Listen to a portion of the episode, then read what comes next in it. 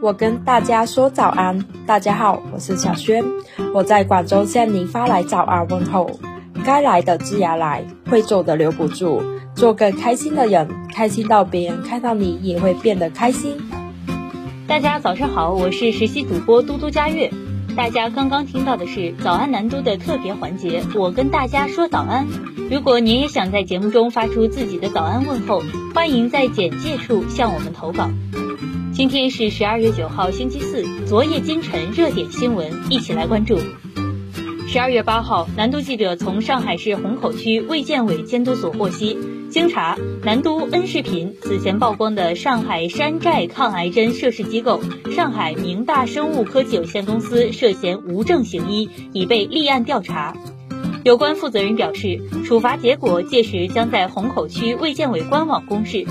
据南都十一月十八号报道，接到癌症患者爆料，上海一家名为中外北京肿瘤医学研究院上海分院的机构蹭 CAR-T 抗癌针热点，诱导患者付费三十万打一款名称和内容都与之相似的 JALT 抗癌针，并宣称有效率在八成以上。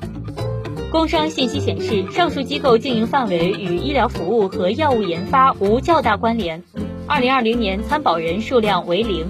在国家有关监督部门平台，涉事机构及其 JALT 疗法均无实验公示，也查无实验批件。继续来关注社会热点，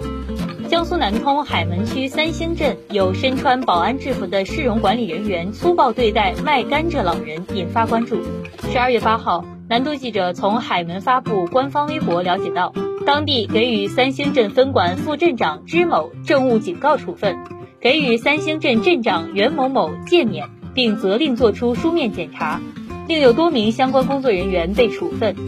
南都此前报道，据当地市民拍摄的现场画面显示，事发时，一群身穿保安制服的男子在街上将一名老人围住，并将老人自行车上的甘蔗全部拿走，老人倒地痛哭。三星镇政府登门向老人致歉，终止与南通净通市容管理有限公司合作，并进行相应经济处罚。今年七月，江苏泰州的九零后女孩小丽因花光十年积蓄入住毛坯房，受到广泛关注。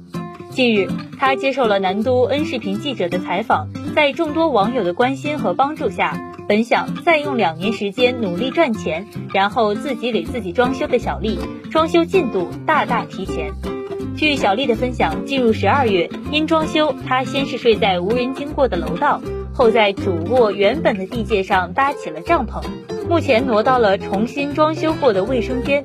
据悉，十一月下旬，一家山东企业直接将一卡车建材、家具和家电运到了他家楼下。对方是无偿捐赠，并表示是被小丽的奋斗精神所打动，想让她早日拥有更温暖的家。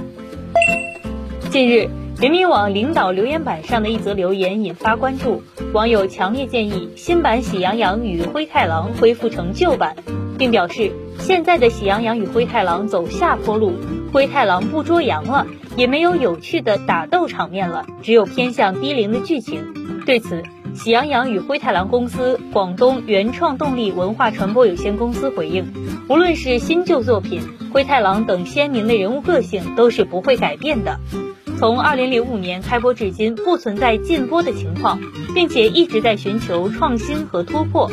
现在连续的故事更能扣人心弦，主线主题更清晰。来关注房价方面。今年下半年以来，二手房市场快速降温，尤其是部分重点城市受二手房成交参考价政策影响，市场回调明显。据中国房地产指数系统百城价格指数对全国一百个城市二手住宅的调查数据显示，今年十一月，百城二手住宅平均价格为每平方米一万六千零一十三元，环比下跌百分之零点零八，同比上涨百分之三点六六。从涨跌城市的数量来看，二手住宅价格环比上涨的城市个数为二十九个，较上月减少十一个；而二手住宅价格环比下跌的城市个数则高达六十八个，较上月增加九个。其中，广州二手房均价已连降三个月，不过十一月降幅收窄至百分之零点零六。来关注商业新闻。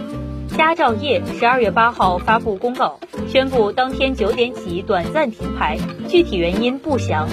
对此，业内人士猜测，此次佳兆业停牌或与美元债到期相关。佳兆业十一月二十五号发公告称，由于无法偿付二零二一年十二月七号到期的四亿美元境外债。因此，提议投资人将这笔债券交换成二零二三年六月到期的新债券，以避免违约。在十二月三号，佳兆业公告称，有关发行在外二零二一年到期百分之六点五优先票据的交换邀约及同意征求失效。这意味着，佳兆业想要采取交换邀约及同意征求的形式实现延期十八个月还款的计划失败。来关注健康方面。十二月八号，女子接触霉变玉米后肺部长满真菌，冲上热搜。据媒体报道，武汉一女子回老家帮忙收玉米，事后一个多月咳喘不止。经检查，她的肺部长满了黄曲霉菌。据悉，黄曲霉毒素是毒性极强的剧毒物质，一般存在于霉化的花生等生产的食用油以及变质的坚果、谷物中。专家提醒，大部分人不会大量接触处理霉变粮食，但是玉米等部分发霉不要吃了。另外，梅雨潮湿环境最易滋生曲霉菌，建议在家搞卫生收粮食时都尽量佩戴好口罩。以上就是今天的早安南都的内容，更多精彩内容请关注南方都市报 APP。本节目由南方都市报出品。